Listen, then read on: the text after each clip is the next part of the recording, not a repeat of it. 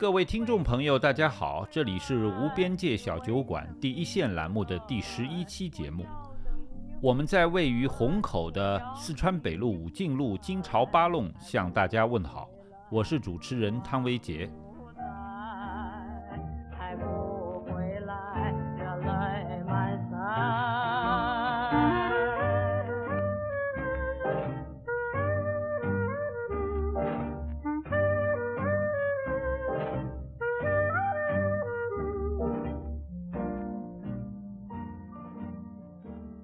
众朋友们，大家一定还记得啊，在往期的节目当中啊，我们向大家介绍过多种啊，这个跟上海有关的文化名人的著作啊，选读过不少其中的段落。那么其中一位呢，呃，就是呃美术家丁悚先生啊，呃，我们的这个选取的这些材料的来源呢，啊，就是二零二二年啊出版的他的回忆录，呃，四十年一谈回忆录啊。那么今天呢，我们非常有幸啊，我们请到了丁悚先生回忆录的啊编者丁夏先生啊。当然，我这里提前剧透一下啊，丁夏先生是丁悚先生的孙子啊。那么，丁老师您好。啊，你好，汤老师哎，无边界的听众朋友，大家好。呃，我们非常高兴啊，请您到我们的节目里面来，这个跟大家讲述一些啊跟丁悚先生相关的故事。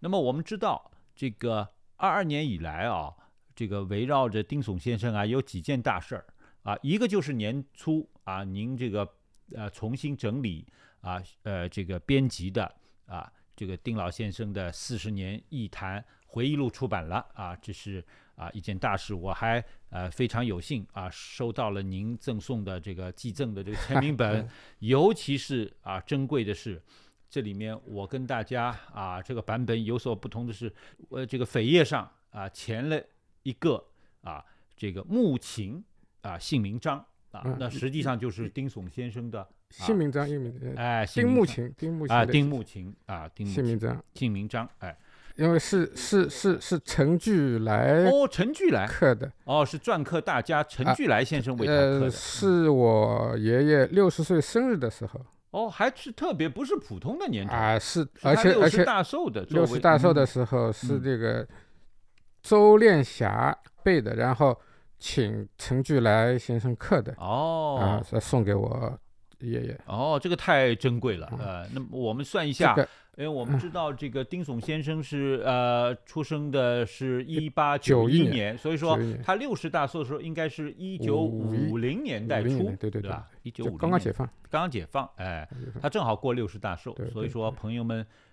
呃庆贺他的生日啊啊就为他这个呃选嗯这个石头，然后专门请陈巨来先生刻了这个啊章。因为他他他几次大生日都是嗯好多好多朋友给他做生日。对，那个以前申报上都登过他的专门做生日给他做的一个一类似的这种小广告。哦，就是朋友们可能啊、呃专门啊、这祝个寿包一个版面向他祝寿，是哎，吧也哎不不没有大到版版面那么大，哦是一一长条一长条的这种，条的，他们叫叫叫像启示一样。嗯，哎祝说说寿的启示说说是在呃什么饭店，对对对对，呃什么时候，然嗯。后由呃哪些人发起的。对对对对对，啊，我你这样倒提醒我了，就是申报当年的头版、二版、三版，都是有大量的这样的启示，啊，而且都是排成啊，因为它哎一当年是竖排的，哎对对对对一条一条竖竖的，哎，就是一个版面上下分呃两块，每一块都是有十几二十条这样的，对，看上去琳琅满目，哎琳琅满目 很琳琅满目。老脑脑慢，老脑忙，嗯老脑忙啊，啊，所以说呃，我我非常呃有幸的是啊。丁老师送我的这一本上面刻的这个章，还正好是丁悚先生六十大寿啊，陈巨兰先生刻的这个章，而且这一块啊这章的这个用料还是周练霞啊大画家啊周练霞女士专门去选的啊选的。那么这是我们知道的啊，关于丁悚先生去年的啊有关他的第一件大事儿，这在年头上。嗯，那么到年尾呢，还有一件啊，这个非常有意思，就是呃复旦大学这个啊新闻学院的啊这个咱们的顾铮老师啊顾铮教授，那么策展由这个哎咱们这一档节目的啊组织策划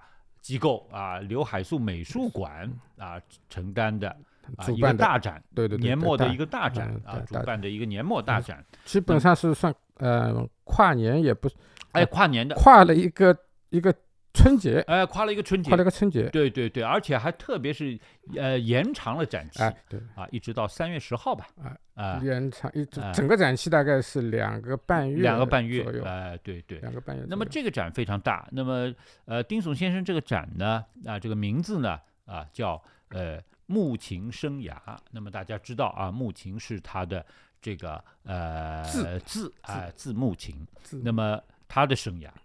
那么我们知道这个呃这个展呢，呃规模也很大。如果你嗯当时去了这个呃刘海粟美术馆啊，呃整个一楼的两个厅啊，还包括当中的啊后面一个呃后面的一个呃一个一个续厅续哎一个是两个半吧，两个半两个半哎，嗯一共六个单元啊，六对吧？个单？元，一共六个单元。七百多幅展品，哎，七百多个多哎七百多件展品，七百多件展品，而且在这个嗯呃序厅里面还有一个非常有意思的一个原啊原状复原这样的一个啊陈列哎对吧？对对对，是这个间哎丁悚先生他当年在你们的老房子的那个小客厅的一个嗯恢啊一个一个一个恢复的这个老的那个个以前石库门房子的一个客堂给，哎客堂给可当那给我爷爷就是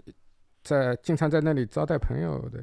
对。这个课堂间，哎，里面我们看到有方桌，有老老家具有老 老家家具啊具，它的书柜哎几件老家具还有这个啊，就是呃，也是依照他生前的啊那样的一个习惯，生活习惯，也有一台电唱机在那里放上他喜欢的啊一些这个呃戏曲啊或者曲艺啊这样的节目。以前是在课堂间有一个留声机，以留声机前是留声机哦手摇的，手摇的哦，那个很大的，哦。是一个它是就是嗯像柜子一样的，哦。有四个角落地的这哦种，是一个落地的大的，大的嗯。呃，那么后来这个因为很遗憾哎没有没有了，没有保留。没有保留下来，啊没有保留。那么你小时候对这个还是有印象的？有印象有印象有印哦。象，就当时还就是在，就是哎说，嗯，一个大喇叭一，个大喇叭，对对对，呃，头可以钻进去，就是说你小时候的时候，这个这个留声机还能不能用的？可以用的呀，啊可以用，的当。时还能用，还能用的哦，还能用的啊，你小时候觉得很嗯奇怪嘛，怎么嗯这个里面会有声音出来的？对对里，面要头伸进去看看里面有没有。人？这个很好玩的啊！哎，说到这个留声机啊，呃，我倒是可以讲，就是呃，我跟丁老师认识之前，我我当然就就是啊、这个呃，已经啊、对这个丁悚先生有所了解。这个有所了解呢，也是出于某种偶然。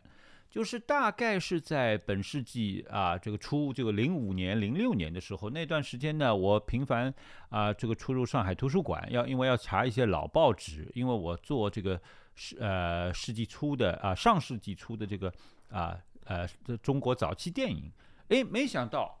就在我查阅这个《申报》的它的呃呃它的主要的文艺副刊，大家都知道叫《自由谈》。哎，我惊讶的发现，一九二零年的时候，有丁悚先生的好几篇文章。哎，尽管呃他没有直接跟电影有关，但是我啊、发现其中有一点。就是我已经知道了，丁悚先生是位美术家，对吧？呃，他有漫画，有有各种各样的这个呃呃其他的艺术啊、设计啊这这一方面的成就。但是我发现他的文章，写文章，哎，他的文章倒是在副刊上面发文章，哎，在发文章，他一九二零年的文章呢，嗯而且跟美术还关系不大，啊，他发的是唱片。对对对，哎，他这个介绍这个最近啊，百代他公司有什么唱片？所以说，嗯，丁老师，你给我们介绍介绍，他其实是先生跟唱片在有什么关系？哎，这个自由坛上是哎。很早很早，就是王顿根开了这个版面以对。后，应该是一几年的，呃，一九一一一二年，12大年的概是这样的哎。一个，他很早就在这上面开始就写发文字了，对对，嗯，同时也发他的美术作品，哎美也有他的漫画什么，嗯，提花头，也有，就自由自由谈，他有提花嘛，对对对对，提花他设计了好多好多好多好多，对对对对对。很早就在陆陆陆续续发了好多发多了好多各类文有有有也有小说也有，对，杂文感想啊，对。然后涉及的内容对。也很广，呃，这个你说的唱片呢，哎，它是因为对唱片对开始是对嗯戏曲对京剧感兴趣，对，然后写了好一些这个剧评，对他那个当时的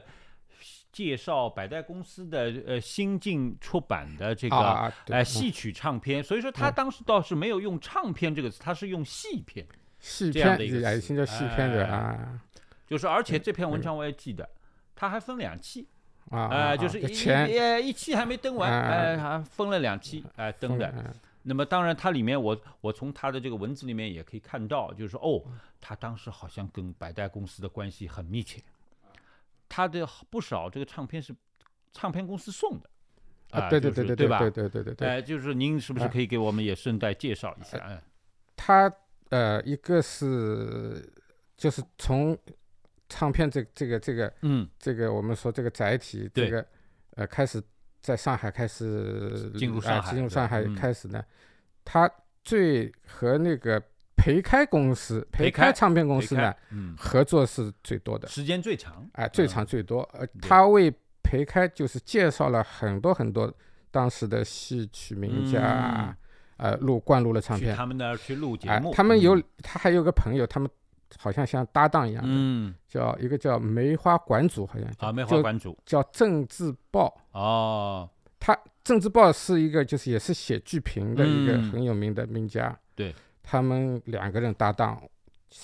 等于像现在说是唱片的制作人不算，编辑至少是一个这样的哎身份编。辑，然后介绍了好多这个戏曲名家给他，嗯录了好多唱片。呃，他们所以说跟这些公司的关系里面有一种身份类似，像策划，对吧？啊，就像策划帮你们出对出出这对对对对个，哎，我们最近出一些什么片子，我请啊一些什么名家来啊就是这个就是好多，因为嗯当时上海是一个，就是等于说戏曲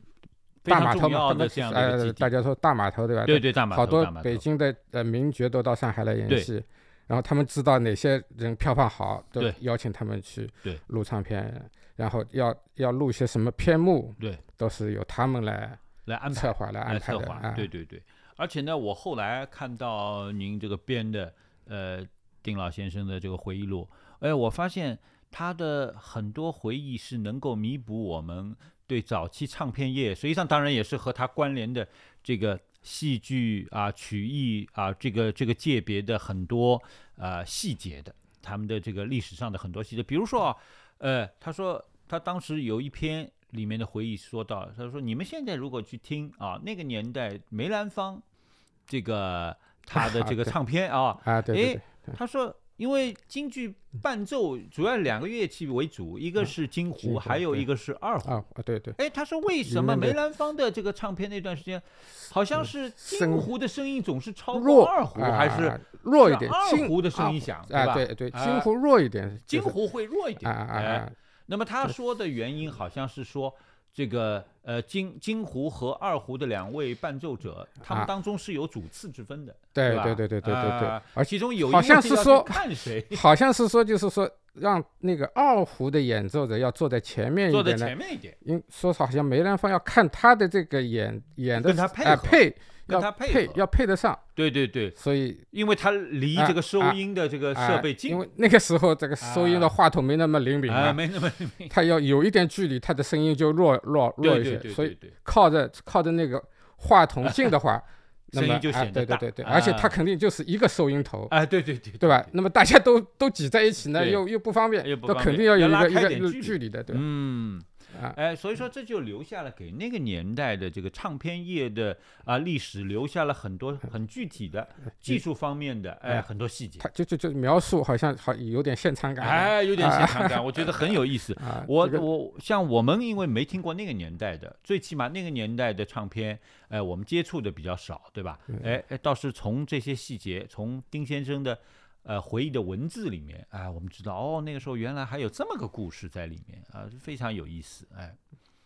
那么，哎，作为这个丁老的这个孙子啊，您小时候跟他也有一段呃呃，尽管时间不长啊，这样的一个共处的这样的一个一个一个一个一个时间段。哎，那会儿那个时候还丁老师你还年纪很小了，你是不是知道自己的爷爷是个大画家？你想我哎，这个我呃我是六二年出生的，哎。那我爷爷呢，他六九年就去世了。对对对，那么从年龄来讲哎呢，我那个时候就六七岁。六七岁，对，那么，但是呢，就是嗯。其实六六年开始嗯就。文革开始了嘛。嗯，文革的时候我才四岁，啊，比较小，然后龄一文革一开始，嗯，那么家里就嗯包括呃嗯。我爷爷啊什么嗯。都属于受到打啊受到冲击都打倒嗯了。对所以好多事情不愿意提了都不是是是，家里的日子们也开始就是嗯就是跟平时候日常的这啊，对，生生活秩序都都都打乱了，都打。嗯，房子们也没收几间了，嗯然后又经历了好多这种动荡的事情，对所以记得就不多，记得不多嗯。那么到后来就是呃，从什么时候？大概你什么时候开始哦，重新了解自己的祖父的这一段的生涯，然后开始有兴趣，甚至是最近几年还致力于整理他的一些著作。啊，这个呃，其实后来才嗯。从那稍微大一点的嗯开始懂事以后，等嗯。于后来我是我现在想起来，大概嗯。读初中开始哦，初中，啊，那么也多少听到家里人开始嗯。讲讲对对以前对，爷爷的情况那差不多是七十年代后期了。啊，就是七十年代后期，哎就是从应该是从七四七五，嗯，嗯，后来对，那么一到七六年以后嘛，啊。文革结束以后呢，对。那么这些这这这方这方面说的事情就更多了，更多了，就来来往往的朋友啊啊，尤其从朋友来嗯。往的朋友中间知道的好多对。我爷爷的一些事情。对，就是说，等于是那个时候，呃呃，等于是改革开放以后，那么对呃对对少了过去的那些禁锢，然后对过去的可能丁总老先生的过去经常走动那些朋友又重新恢复走啊动了，，就像烟华啊什么，呃，就是那个时候就经常到我们家来。对对对对对那么对，嗯，还有那个这个呃龚志芳哦，龚志芳，龚志芳就啊，啊对对，著名的得报人啊，我记嗯得就比较清楚的嗯这两个人，嗯，一个严华，一个龚志芳。哦，啊，当时他们都是老先生了，对对对对，都已呃经七十出头了对对对对对，七十出头他们时常会讲起啊，讲呃起这个已经过世的丁总对先生啊，那么就嗯那个时候就知道啊，爷爷原来还是以前蛮有名的一个嗯一个一个人就要开始有这个意识啊，对对对。那么嗯再后来呢，那要就要说到嗯，就是一六年的时候，一六年啊，一六年的时候呢，是枫金要建一个我祖哦我伯父的美术馆嘛，就丁丁聪的。先生的美美术术馆哎哎，那么开始他们的嗯那个想法呢是嗯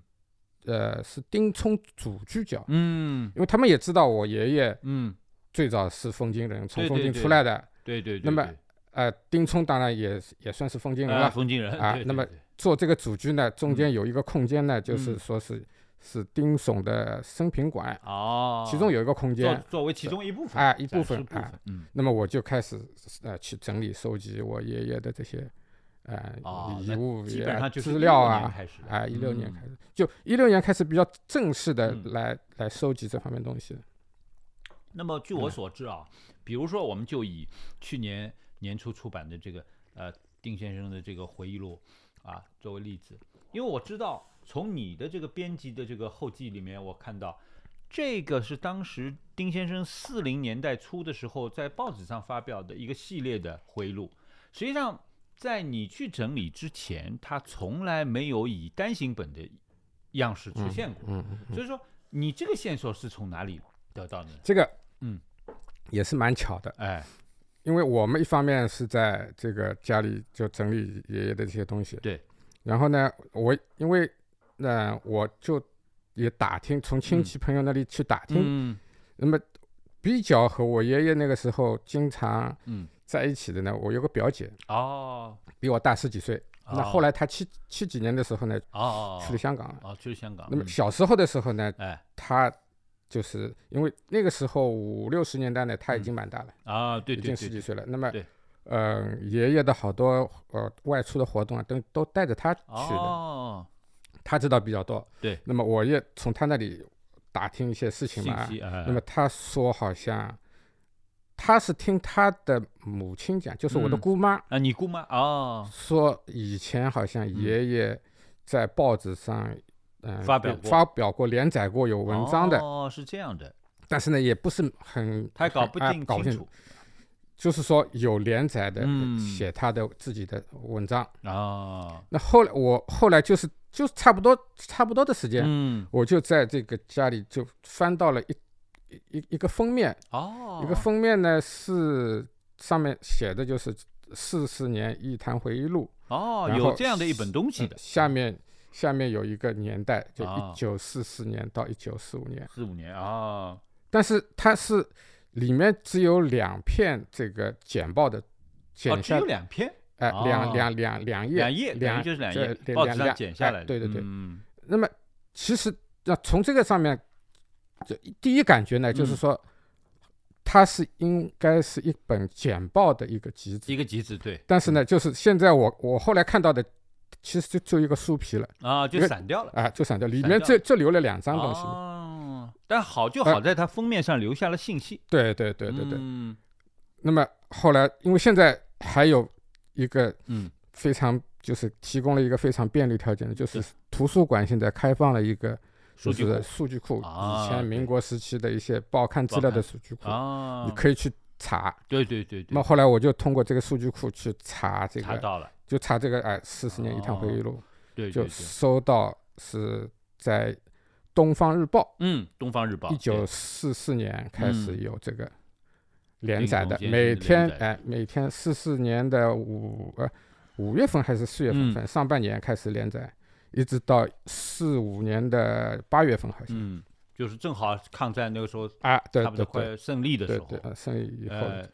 哦，就是差不多前后。呃，连载了一年一年多一一年半不到一点，吧？一年零几个月。一，共算起来有四百多篇。四百多篇，四百多篇嗯。那么其中的绝大部分现在已经收到了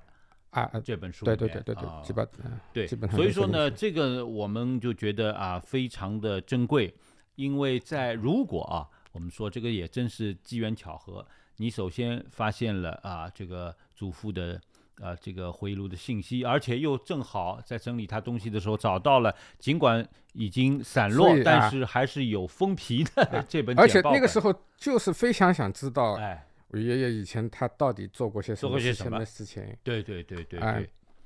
那么所以说呃老一辈的人基本上那个一六一几年的时候都啊走掉了都，肯定过了，跟接同龄的直接的哎都嗯嗯找不到直接的这些对身边的人了，对吧？是一般来说都都已经不在世了，啊所以好就好在这一个有了这个资回忆料文字，对，啊，有了这段资料非常丰啊富，非常丰富。而且我觉得丁先生那个时候他记性也好，啊我觉得这个厉害。他那个时候已经过五十了嘛，对吧？对对对对，哎，对已经过五十了，是五十三四岁的时候，啊，对吧？他啊，五十左右，哎，五五十五十过一点，五十过一点，对，那个哎，但是他啊，往就是这个自己年轻的时候，这个甚至少年时代的很多事情都还记得对对对，清清楚楚。每天一篇哎，每天一篇，五六百字，对对对一个对一个对，这样嗯呃记下来呃也有二三十万字了啊，对对啊，对，对吧嗯？这个呃，第二就是说，哎，我我也发现了，比如说他对自己早期啊离开风景以后，哎，我们首先就是会觉得有意思，说，哎，作为一个呃，当时可能。风景当当年在他离开风景去来上海的时候，风景还不属于上海哎，对吧对对啊，还不属于上海。那么属于外松江府松江大概松江松江府啊那么他作为一个哎外省的少年啊，那么来到上海啊，也算青年吧啊，来到上海，那么哎，如何最后成就了他一生的这个事业？那么当然，它里面有很多回忆。实际上，我发现他那个时候讲到了，就是说，我们知道丁悚先生，比如说我们知道丁悚先生是他和刘海粟先生一起，大家办这个上海美专的前身啊，图画院。那么他还是这个上海美专的第一任的教务长。但是哎，我们对之前的历史就不太清楚了。比如说，丁先生他当年自己怎么去学的，对吧？嗯哎，他他的这个美术从哪里？他的这个美术功底是从哪里积累的？他他他是这个画画这方面的哎确是有天赋，有天赋，对吧？很从就他这个自己的嗯回忆录里写，就嗯是从小他在家里，那个他是十三岁从嗯封晋到来上海，的，那么哎十三岁之前他在封晋，嗯，呃，那段时就小时候的时候了啊，对对，等于是像十三岁嘛，我们就是读等于是读初中之嗯前差不多，或者刚啊、刚读初中，对、嗯他就在封晋，他他就喜欢画画的就已经展露啊这方，面的而且天赋了。专门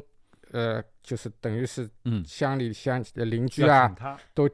请他去哦画那些，就逢年过节以前嗯，家里一个要画什么灶王爷的那个、那个灶对对对，造花神造神画像，造哎造神画像？哎对，还有呢有家里有的时候怎么描描描一些什么什么花布啊，样啊，图样啊对对对，他都要请他去画。哦，所以说他这个很早啊就展示啊了这方面的天赋。呃，喜欢画，喜欢画的像，画的好。对，就是那么后来呢，他到上海更就条件嗯更更好了，那么他就进了这个，他回忆了啊，他的美真正的把他带入啊正式专业的美术生涯的一位老师，啊，那就是周周湘先生。周湘先生。哎，实际上周湘先生留下来的生平并生平资料并不多，现在研究的少，哎研究的少，也也也是属于忽略的一个哎，一个一个那个人一个。那么好在就是说整理出来的这个啊，这个丁丁悚先生的回忆录里面，他有专门的文字，啊专门啊的这个篇幅来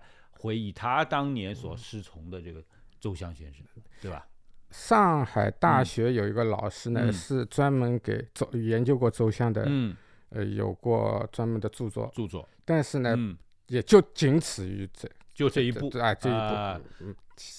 其他的就看到很少。对，这就说明就是作为曾经是中国的现代美术创作以及它是就是教育中心的啊上海，所以它还有很多这方面历史的空白，啊还没有啊啊人得到足够的重视。嗯，应该现在周湘应该算是在上海比较，也是最早的，应该最早最早的叫嗯，呃叫这个西洋画的呃中国老师对对对对对吧？中国本土哎的老师，对本哎本土的老师，哎，本土的老师。那么在他之前，这个当然土山湾还有土山湾的土山湾的是哎哎那些传教士，对传教士啊教的，对他是对中国的中国教西洋化的画的老师老师对对那么实际上是，刘海粟先生啊、丁悚先生啊，都是曾经就哎教于他，对，对吧？呃，都是从他这里哎学过学过，他们都是同学。他们都是同学。刘海粟，我爷爷，对，还乌史有光是不是？啊？乌史光是不是？嗯。哎，乌史哎光、汪亚成啊对，张玉光啊，对，他们都是同学。其实。对，都是跟周湘先生学啊过的，而且啊好像啊现在这个丁悚先生很不容易，就是说我们这次他的大展里面看到啊。他当年的交的作业，对吧？啊，对，哎。是 他在周湘那里学的呢，是函授。函授的，函授的，不是到直接到教室里面去的。对对对，因为嗯，他那个时候还是在一个典当行学生意，哦当学徒。哦，所以说他没有时间出来的。嗯当学徒，他们有规矩呢，嗯就是说一个星期只能出出来一次，外出一次外出一次的。哦，那么他是在呃一零年的时候，嗯，我想那个时候可能是他要准备从那个学徒应该要结束了，结束自己结束呢呃要开始要要谋生，要真正哎去找职工作。哎、对，嗯那么自己要想要学另外一份什么专业的技术啊什么，对对对对，呃，那么他因为喜欢画画嘛，对，那么就看到有可能有招生的这方面的，嗯信息。哎，那那那本东西，那那那他那个那本收集那本集子里也有的，就是周湘那个时候登报的一个招生启哦事、这个招生启事当时也被他收啊，啊，他也说还有那个他的这个学校的那个章程啊，招生、哦招生招章程嘛，简章简章的都都有的。哦，这个真是很不容易的，啊嗯，那么他就去报名而且是函授，啊，就就函授的这个，啊那么函授嘛，就就是就是书信的这个对，书信信把自己函作业的来往的啊对对对。老师们非常有心，把嗯。所有的这些他对。老师给他的一些批改作业的记录都是信函嘛，对。他就全部剪贴起来，对，集了一本集子，我发现整整一年，啊，他在整整一年，他在周读了香那里就学了一年，他就嗯。集了一本，大概有一百出头一点的信，哦，一百多封信。所以说他是完整的保留啊，的完整保留。那我我我我看了这个展览以后，我有一个呃非常大的感慨，就是丁总先生确实很有文献意识。哎，就是像我们当年，比如说我们也都啊受教育，谁会把自己小学的，比如说作呃呃作文本，比如说还留到啊你大学毕业之后，对吧？啊，可能有少数人会这样做啊。那么丁总先生也是有这样的习惯的。那无意当中对他来说，他可能是一个自己的纪念，但是啊对对肯定是中国早期的西洋美术教育史来说，它是保存了一份很好对的。现在来看，变成一个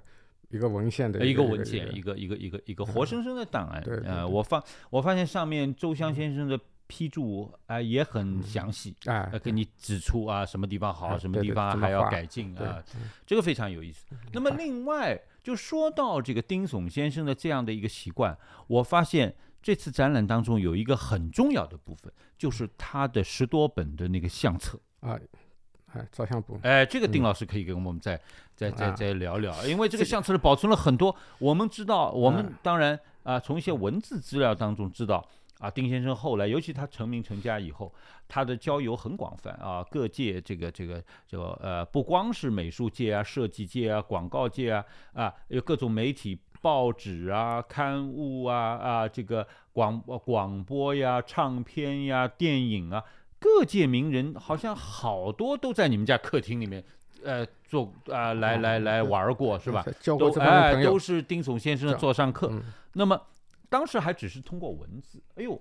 这一次你们家把这个十多本丁老先生保存的这个这个这个照相本拿出来，那一下子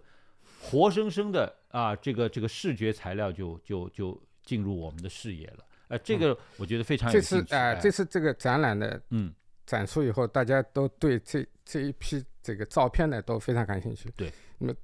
都都问起我说嗯：“哎呀，你你们家怎么怎么保留嗯，保留下那么多的这个照相本的对对，啊？”其实呢，这个呃，因为大家觉得嗯嗯好奇或者觉得珍贵呢，嗯因为我们经历了一个这个六十年代的文革，对对，大家都知道这个文革的时期间嗯呢，好多东西都遗失掉了。嗯。那么其实我们家里呢，其实也嗯是一样，啊，实际上也没有哎，也没有幸免这个抄家的这个一个遭遇，嗯因为那个时候，嗯、是应该六七年的时候，嗯。六七年的时候呢，是我父母的单位《嗯新民晚报》嗯，他们的造反派哦。来家里抄家，哦抄家的理由啊呢，是因为我就是嗯。我伯父丁聪，嗯他在抗战的末末期，就是抗战嗯胜利前，嗯。曾经有几个月呢，他因为抗战四呃，他从四一年开始呢，一直在内地，对。就重庆啊、成都啊桂包括桂林啊啊，对对吧这这这些嗯地方。那么他抗战呃胜利之前几个月呢，他去过一个昆明有，当时有一个就是美军抗日盟军嘛，啊对对，美军有一个叫战略情报部心理作战处，哦这个名字嗯。大家一下子都觉得会相当。他在那里工作了几个月。一月，段时间啊。做的事情呢，就是画那些宣传画、宣传宣宣传传传单，啊传单。哎。上面需要配图。对，啊宣传传单配图、嗯。宣传画这些东西呢，是传单投放到日日军的的军哎。那部分。哎实际上就是打心心理战。呃心理战嘛，就是心理啊战。对对对对对。是做了这个工作。啊。但是后来嗯。这个事情呢，就变成一个罪过了。怀哎一一个啊怀疑的一个大的疑点。嗯。然后呢，又说因为我姑妈解放前呢嗯。去了海外，哦。那么你们家里呢又是嗯人来客往那么多，啊对对对对。所以要怀疑你你们家是一个特务联络点，哦是这么回事儿。哎哎是来来抄家也抄家了。来吵架了。哦结果呢，抄呢嗯。当然他们开始的时候嗯。说要、要来查，就嗯看信件、嗯，你们是不是看文字材料啊，对对，你们有没有信件？这嗯特务联络点啊怀疑嘛，就是信件是一个东西。对，嗯。然肯定后来查嘛，当然什么也没查到，嗯。但是呢，把我爷爷的好多收藏的嗯。他自己的字画嗯。都抄去了。哦，那么这一批这个照相本，后来嗯。因为我那个时候也小，我也不知道他们到底是怎么。对。后来我问了家里的人呢，嗯。说是其实这一这这这这一摞嗯。十几本呢，嗯。是放在一个衣柜大衣柜的下面，哦，那个衣柜就是放衣衣服被子的。放衣，服被子对，一直压在下面，哦。很深，就就放在底下。抄家的时候呢，就没有注意到这个被这个哎略掉的啊，就嗯放衣服、放被子的嘛。对对对上面对翻翻没有什么东西嘛，就也就就哎放过了，哎，嗯就漏过去了。所以是这么后来哎，就一直保存保留下来的哦，并不是说没有来没抄家，是抄家他们属于经历过了一波经历这个的，过了一波，嗯，啊，经历过了一波，但是呢是幸存了下来，幸存的，幸存了下来哦的，啊。对，那么但是中间嗯，当然后来文革到一直到呃九十年代嗯零几年一直也没有就一直放在那里躺在那里嗯。也没有整哎我们只并没有去整理，哎哦只不过当它是一个老照片放在家里的，对对对对对。对，那么也就是这次呃因为要查这个一些资料啊什么对，通过也是通过图书馆的这个嗯平台哦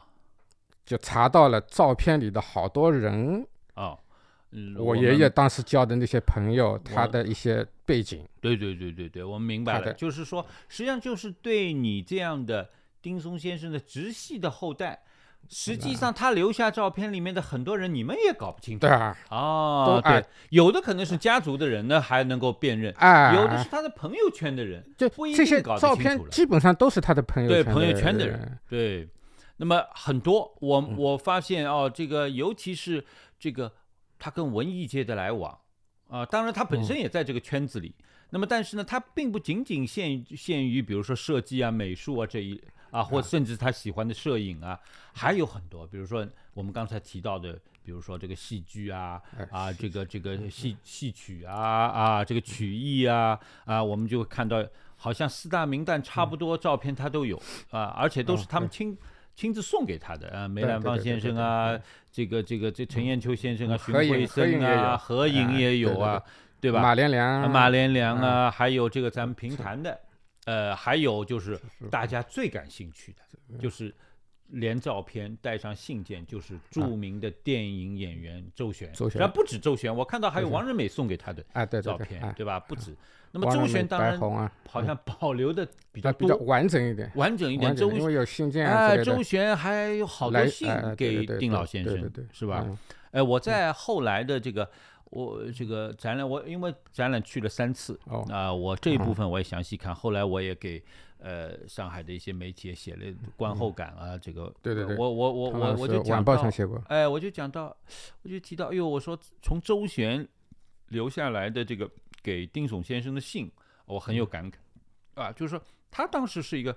小姑娘了，就是哎在丁老先生的眼睛里面是个小姑娘，其实就是个小啊、姑娘就是好他十几岁在十几岁明月社，了，哎，明月啊社的时候，他就认识哎了，。因为我爷爷嗯和明月社就是李景辉他们交往呢，是从三一年开始。哦，那个就很早，三一年的时候，嗯，周璇是二零年出生，对，才十一岁才，十十一岁，十一岁，对，十一岁，他好像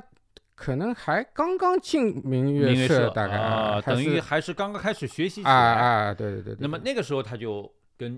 啊丁悚先生就认识了，啊呃，等于啊是都是他长辈，啊看着他长大的，所以上海人家看了都长大的，啊，因为他像像徐林仙啊、王仁美啊，他们白红他们比比比比周璇大嘛。还要大，对对对对，所以说他后来给丁先生，那个时候他已经有一定的名气了，对吧？他还信里面还写到自己拍电影啊什么东西啊，啊啊啊他就讲到，哎那呦，三几年。哎，我觉得他跟哎丁老先生的这个口气是属于这种既亲切，然啊后呢又是很呃尊重他，然后就说，哎呀啊、这个我、啊你今天啊、白天讲的一些什么话，我一定记住，啊对吧？啊 啊、这个反正就是一个我纯粹就是一个小辈啊、给家长写信的那种、啊那种那种口吻。那么我们也可以看到，就是说，确实，丁悚先生的从他的这个交往里面，从他保存下来的很多东西里面，实际上有很多细节都可以啊对呃电影史啊啊呃某个具体的这个文艺呃这个呃种类的这种类型的历史啊填补不少空白。啊呃啊呃，很多都是出乎我们意料。哦，原来伊样认得个啊，原来伊样搿也是伊朋友啊。啊所以说我我们这个看完这个展览以后啊，就是脑子里就经常浮现浮现出这样的画面哦。老先生坐在那儿，然后周围啊 有这些照片的话呢，就是这个对这个图像感图像感特啊别强，图像感特别强，确实是。那么另外我们啊，就是呃这个呃有这个给我们很大的这个呃这个这个这个感慨的啊，或者说是印象特别深的，就是啊从年轻的时候啊，丁悚先生他们这一批近代的美术人，哦，好像就是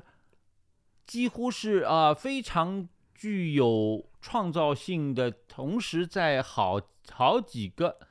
啊这个门类里面哎，嗯侬可以讲，也可以说叫横冲直撞，啊，就要开拓了很多疆域。我就觉得啊啊呃这个呃报刊的插图、嗯封面，甚至是版面设计、呃美术字是吧？这个这个这个月份牌啊，这个漫画，哎，这个呃反正这些对吧？这些方面我觉得它嗯其实就是围绕了嗯当时的那些出版物、出版媒体对上面的，现在说是商业美术也好，实用美术也嗯。好，啊，就是这一个种这一个门类的一个工作，他们他所涉及到的就是美术方方面哎，美方方面对对对，就是说这个你说唱片，它嗯。既它既是为那些唱片公司介绍了很多的演员啊，灌入唱片，然后他还参加他们的那个唱片的封面的封套设计，的设计，对对还还有唱片的文案，他嗯也也参与参与也与，要参与，就是我们现在叫文案嘛，呃，那个时候他就是说。最早的最早的时候，唱片出唱片的时候就一嗯张光唱片，对对对，什么也没有的。呃，那后来他就把那个唱片的歌词啊嗯什么就印印上去附，附在里面，印刷作为附印刷品附在里面了。哎，那这我们现在说这就是一个属于是一个一个一个一个就产品的包装的一个对对，装潢美术，一个一个整体的一个对设计了，对吧？对对啊。那么所以说呢，就是呃，就是说我们在看这一部分的展览内容的时候，就想到他们的成名啊、他们的这个这个成就自己的事业，实际上是跟上海这座城市，特别是你刚才提到的，就是为什么。他们是那个时候不在其他地方，而是在上海成就了自己的事业，因为上海提供了这些条件，物啊质的、技术的、呃媒体的这样的一个平台。呃，因为呃所有这些印刷术内容印刷，现术在印刷、出版对、报刊，印刷呃印刷给媒体提供了好多这个对对发发展的一个对空空间，对。吧？这这个，所以说这个这就是有这么这么多的呃媒体出版物需要那么多的这个这个人才，对对。需要那么多人才，哎对，包括他原来所从事的这个职业，就广告。啊，广告这个对。对呃中国的这个哪怕就是商业领域来说，这也是个全新的啊。这样的一个一个一个职业或者这样的一个领域，对吧？你需他，你想，一九一九年的时候就去英美烟草公司对。广告部，对，然后二那个时候还是算兼职的，哦，后来三最年初是兼兼职的啊，后来大概三四年以后就转成正正式的，正式的了，转成正式以后，他就从那个美专嗯就是不教书了。嗯，因为他需要更多啊的时间，要要做本行啊那。一八年嗯开始呢，他是就是那个教务长不做了，哦，教务长先不做了，那先不做了就就光是教书哎，嗯就是由那个江小健带教哦，带他做教务长。教务长，对那么教书还是教，嗯呃，一直到二二几年的时候，二五年、二四二几年的时候，嗯然后就是美专，呃，老师也不教，教教课也不教了，对，教课也不教了，嗯。哎，那么，然后我们知道，就是嗯在他的这个你刚才提到他的这个美术教育生涯里面，实际上，当然他渊源最深的当然是美专这个啊呃，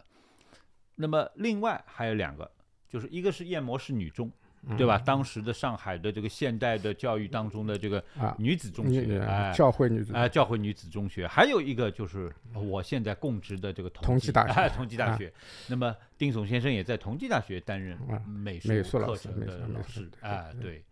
这也是非常有意思。啊啊呃，那么他这方面好像也留下来不少档案的。啊，对吧啊啊，哎，还有照片回忆录，哎，回忆录里写到过，写到过的。去统计说统计的学学生特别难弄，哎，对对吧？对对，说好多 大家都不敢去，哎，对不？大家都不敢去统计当老师，啊，因为这个学生比较挑哎，剔，学生特别厉害，哎，对，对老师一有不满就要当场开销的，啊，对的对的，所以大家都不敢去当老师。哦，然后呢他说他好像已经不是这啊样了，啊 啊！那么他说他好像他他他说我有办法，哎，对，呃，我可以搞定他们哎，这个是那实际上就是这也是一种教育心理学了。对吧？啊。他可能不一定是去学过，专门去学过这个教育训练，啊，但他无意当中他的教学的手段对是符合这个还有对吧？我觉得嗯他特别会做人，啊，对，他尽管是老师对吧？他对嗯人家不是摆摆出一副老师的样子盛气子，凌人的这种啊样子，嗯这个对吧？嗯还有因为那说他喜欢交朋友，嗯方方面面的朋友他都很多对吧？他为什么嗯那么会？一个是性格方面，他嗯还有一个对吧？嗯就是他以前在那个就是典当行不嗯是学徒嘛？对，他在那个回忆录里写到过，嗯就说典当行里他学到了好多东西，啊，就待人接物的，待人接物，嗯。就是做你在里面做，比如现在说说简单的说做一个营业员哈，嗯。他后来做到一个什么叫典当行开票的，啊，但是在这个就是这种地方，他要、嗯。你一个是要会识货。对对，嗯，这典当人家拿到了拿拿拿来的东西，哎，啊你要会识货，给他估对价，对，然后还有一个要会识人，嗯，要看这个人，你要嗯。看他这个人的生前，对对对对，所他谓的做的行当啊对对。嗯，而且你还要跟他交往，又不能得罪 顾客，对，这个嗯。很重要。所以他在这方面待人接物、待人接物的这种道理上，就是他早年的这个职业生涯对他也还是有历啊练的，对呃，是。这个而且是一个很他回忆录里写嗯。写的就是说，他很有体会，说嗯。典当行的这种，其实你说是学徒，也是一种教育，他教徒学徒的这种办法。对，他说他很有感触的说，嗯就是说我有机会要把嗯这里典当行的哎学的东西。要好好写，但是后来就没有，哎没啊时间没没没看到有，或者没机会但是这里面他就提到，对对对对对对，这实际上也是啊一种就是说这一个服务业的，其实一个培养人的一个一个一个专业的，对对吧？这阿拉讲专业的讲究，嗯服务行业的对对吧？服务行业的那，他也可以是跨领域的给他提供一些哎，呃对这样的一你啊你个帮助啊学到了他的这嗯个要对啊，对对这个是非常有意思的啊。嗯作为一个呃呃，不仅是一个呃设计家、美术家，实际上丁崇先生的他的这个作为一个艺术教育家、美术教育家，哎，这样的一个一个角色当中，哎，我们无意当中还发现他的早年好像表面上看起来与此无关的另外的职业的生涯，对他还是有有对啊，对他的历练还是很有帮助的啊，非常有帮助。有一个呃，大家感兴趣的一个话题，就是说，像丁总先生这样的啊，中国呃这个近代的啊很重要的这样的一个美术家，呃，实际上也是到一直到了近年，哎，才重新啊，我们借用一句话叫“浮出历史地啊表让大家就”，发哎，现重新挖掘出来哎，又啊被挖掘出啊来了。这个倒我要嗯听听汤老师的节目，啊，因为我 我我是这个哎也觉得这个为什么会到现在哎，大家才开始会能够那我嗯我可以这样讲啊，就是说我拿我自己的对丁总先生的了解啊，我知道这个名字呢，并不还并不算太晚。嗯呃，我我记得大概是就是在读本科的时候啊，嗯。我也我也记过这件事情，就是在我华东师大的这个学校的图书馆的书库里面啊，随便乱翻，反正那个时候刚刚进大学嘛，哎呦，一下子看到有这么多藏书，也是很兴奋，哎、看突然看到架子上有一本，好像我记得就是叫《中国漫画史》嗯啊，这个中国中呃中国漫漫画史画史。毕呃呃是不是叫那个作者叫毕毕克官毕克哎官毕克官毕克官最早的是他比较早的一啊个八十年代中期出的一个一个版本。对对对哎，那我就拿来翻了一下。嗯哎，我们得承认，就是在他那本漫画史里面，哎，丁悚先生已经是作为啊一个早期中国漫画的一个重要的章节被记录下来。但是很可惜，因为那个时候可能也是因为这个印书的这个这个技术或者怎么样，嗯上面没有附很多丁画的啊丁悚的画，漫画大概有那么几幅，但不多。那么主要还是文字。那么看了那一段，我我才知道，哦，原来丁悚就是我所知道的，从小知道的丁聪的父亲。之前我是完全不知道这回事的，哎，因为而且丁老先生，因为他名字里面这个“怂”字嘛，啊，特啊，这个还哎很少见，是很少有人会把“怂”字放在自己的名字，嗯所以说很容易记得住。那么之后就成为啊，我比如说我们多少知道这件事，就成为我们在这个寝室里面啊，比如说同学之间嗯啊聊天时候的这个卖弄的啊啊这样的一个资本了啊，侬晓得吗？啊，丁松丁松侬晓得个？丁松伊拉爸爸叫啥？侬晓得吧？那么就这个是我最早知道啊，但实际上真正成呃，就是说呃有一定量的看到丁悚先生的创作呢，很晚了。那哎要到就是我今天还带来了其中的一本叫《嗯民国风情百美图》，这是二零零四年的时候中国文联出版社，因为它可能和国图合作，出了一批啊，这个其中有两本是丁悚先生的，一本就是我今天带过来的这个。啊，他的白美图，呃，嗯这个白美图也是作为这一次丁悚先生这个展览的一个很重要的一个一个一个嗯部分，对吧？这是中国近代，哎，这个这个美术的，啊，这个跟女性形象之间的这样的一个关系很重要，而且它成几乎在当时成为了一种创作类型。哎不少是一个创作类型，哎，不少画家画过白美图这样的系列，比如淡度雨啊，嗯或者早期画这个月份牌的沈伯承啊，等等等等。那么还有一本呢，就是呃收罗的更广，就叫《丁悚漫漫画画集。哎，丁悚好像收了五六百幅吧？哎，五六百啊，幅，五六百幅，幅这个。嗯哎，这这从现在的呃我们因为现在印刷技术更好了，书做的更加漂亮了，我们可能还可以挑剔一下。哎呦，零四年出的这本书，嗯有些好像不是太清楚啊有些画太小。嗯，这两本东西呢，是一本这个就是白美图呢，嗯它的原就是这本原件哎原呃书原书呢嗯是张光宇先生收的，哦，是他本人的收藏。对哦，是在这个这本就是呃现在出版的百美嗯图前面他有一个说明的，嗯，是张光宇先生在那个五十年代他在东安市场上买到的买到的，哦然后送给我伯父哦，送给丁聪先生的丁，聪先生了。那么后来这个是在呃零四年的时候文联出版社出了。那么漫画这嗯那一本呢？哎，漫画这一本呢，其实我记得就是九十年代的时候，嗯，我父亲在上海那个徐家汇藏书楼哎去收集过，收过一部分。收过哎我爷爷的这个漫画，哦，但是后来。我现在还留着他那个收的一个手手写的那个几几年哦几几年什么什么漫画，哦，但是一直一直没有出成功。哎我估估计是可能他当时这个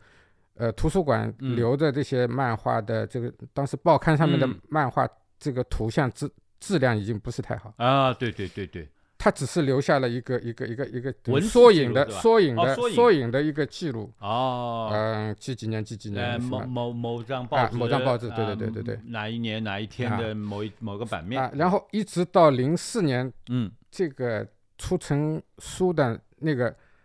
是国图国家图书国家图书馆馆对的来嗯编的，哎，对对，对。可能国家图书馆收收集的当时的那个报刊的质量啊，嗯，图像质量可能还相对好一点，相对好一点，对对，所以从那里他们出了一集就是丁悚的漫画，但是我们会发现，即使零四年嗯出还了是有点整遗憾理了丁悚先生的东西，对对对，还但是比如说这本百美图的封底，它上面对丁悚先生做了个介绍。他说，作者丁悚（括号一八九一年到一九七二年），你哎看，我们现在知道这个遗憾，这个年份是搞错了，是吧？丁悚先生是六九年去世哎，这个也可见当时就是说对他这一辈的呃这个美术界的不少早期的啊，现代美术界的早期的啊这个嗯这了解有限些艺术家了解有限，这个可能也就是一个道听途说的，可能是啊摘自于某某个呃二手资料。以讹传讹呃，那么为什么呃时间又到现在了？呃，最近这几年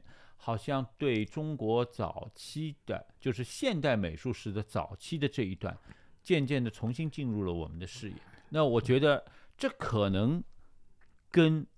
我们所生活的这座城市上海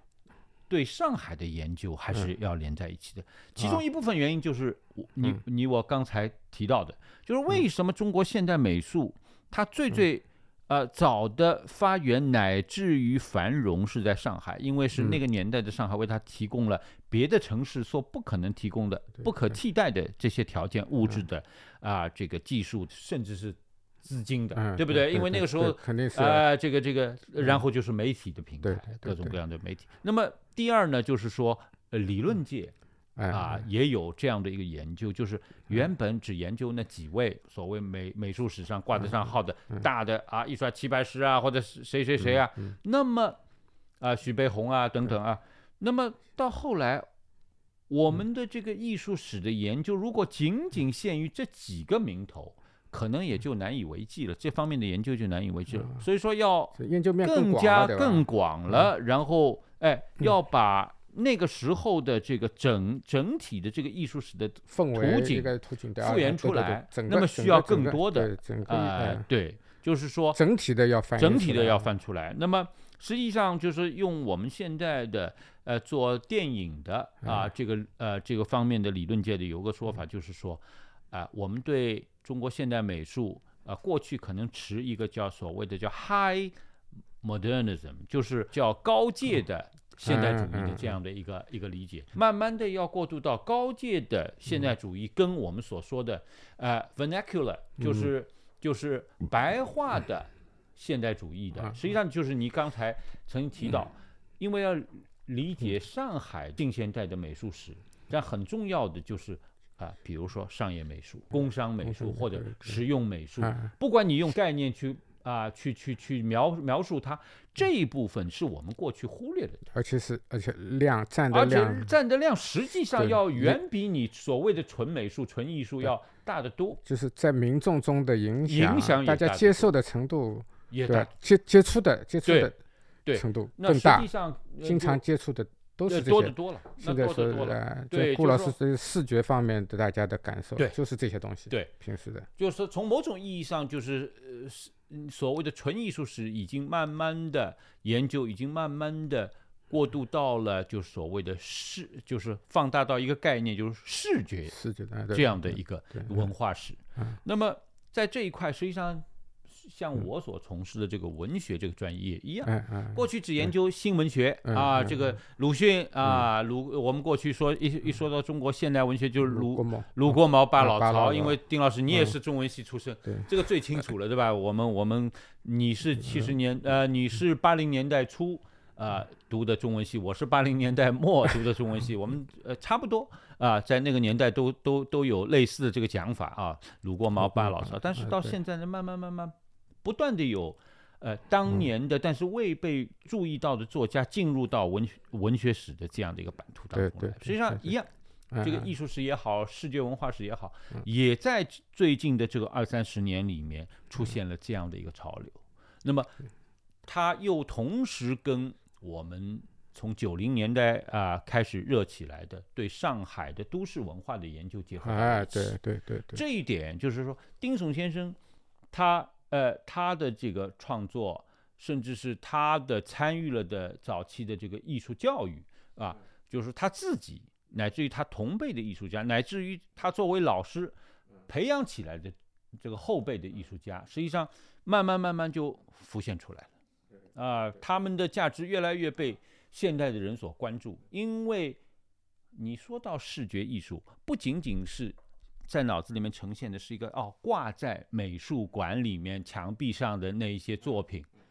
更多的是在你生活当中体现出来的。那样的一些设计，那样的一些创意创创造。就眼睛看到的，眼睛看到的，你眼睛实际上你升起来，为什么我们旁边的这杯这个咖啡杯是这样设计的？对，啊，对吧？它明啊明可以是其他的啊，但它为什么此刻是偏偏是这而且样，让你看的比较舒服，让你看的比较怎么让你看的舒服啊？对，啊？看的么这也是不别扭有，人在背后做的设计。呃，对对对，这就是一个很有趣的话题了啊。这所以说，我们今天回过头来来讲这个呃丁悚先生，实际上也就无啊、无意的触碰到了这样的一个近年来的这个啊学术界、研究界的这样的一个变化，这也是很有意思的。呃，那么，呃，我们最后这个，我也想大向大家做个小小的剧透啊。我们刚才开头的时候是讲讲到这个丁总先生啊，讲到了他在他自己所擅长的这个领域之外，实际上他还跟其他的很多啊现代的呃文化领域相关，比如说唱片。那么。在他的后人里面啊，我们当然知道啊，呃，丁悚先生的长子是丁聪先生，也就是丁夏老师的伯伯啊。伯父，这个他是继承了副业当中的啊这个主干，对吧？呃，因为作为一个现代这个这个这个漫画家啊，这个我们我们从小都啊就就已经很知道这个丁聪先生的这个创作了。那么还有一些后辈呢，实际上也他们所从事的职业呢，也跟丁总先生其他一部分的兴趣也相关。譬如说，像我这代人，我作为七零后的这代人，我的高中和我的本科阶段啊，上海曾经出过一本很有名的啊，影响蛮大的一本啊，这个音乐类的杂志，大家可能还能够想起来，叫《音像世界》啊。那么啊，这个也是应该局限在某几某一哎某哎。那么我可以告诉大家啊，丁香老师就是跟这个音像世界啊，他的一段时间的职业生涯是跟音像世界是不可分割的。那他是音像世界里面的啊，这个这个，你是最早参与了这个杂志的这个这个这个这个创办对吧？啊，而且也是里面的主干的。啊，非常骨干的这个这个这个这个杂志的啊，这个杂志刚刚开始的时候是很不成熟的哦，很不成熟的。那么这这是只是到了，但后来销量很大哎，我们那时候大家都想买。当时是因为受到资讯的限制，就是对海外港台这些流行音乐介绍的平台有限的，哎，对对，介绍有限，所以我们嘛就是去，嗯，就看。看到了这么一个空白，对对对对，然后出了这么一本杂志。对，那么实际上这个杂志背后也关联着一个企业，就是中国唱片中唱啊，中唱。那么哎，你你要说这个，所以说你的这个这一段生涯也跟你祖父呃他的一个爱好，他所跟他所关联的呃一个领域是相关的，呃是相关的。我觉得这是冥冥之中也是巧合，也是某种 巧合，某种巧合。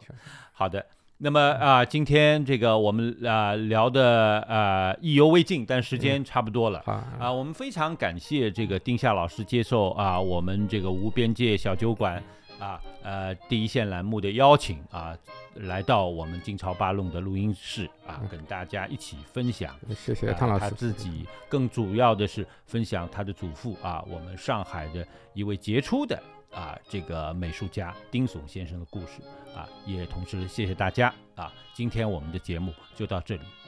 好，谢谢大家。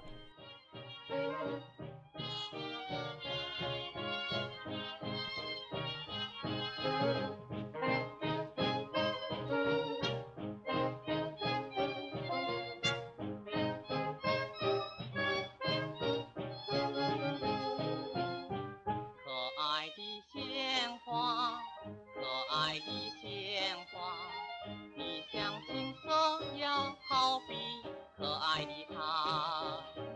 可爱的鲜花，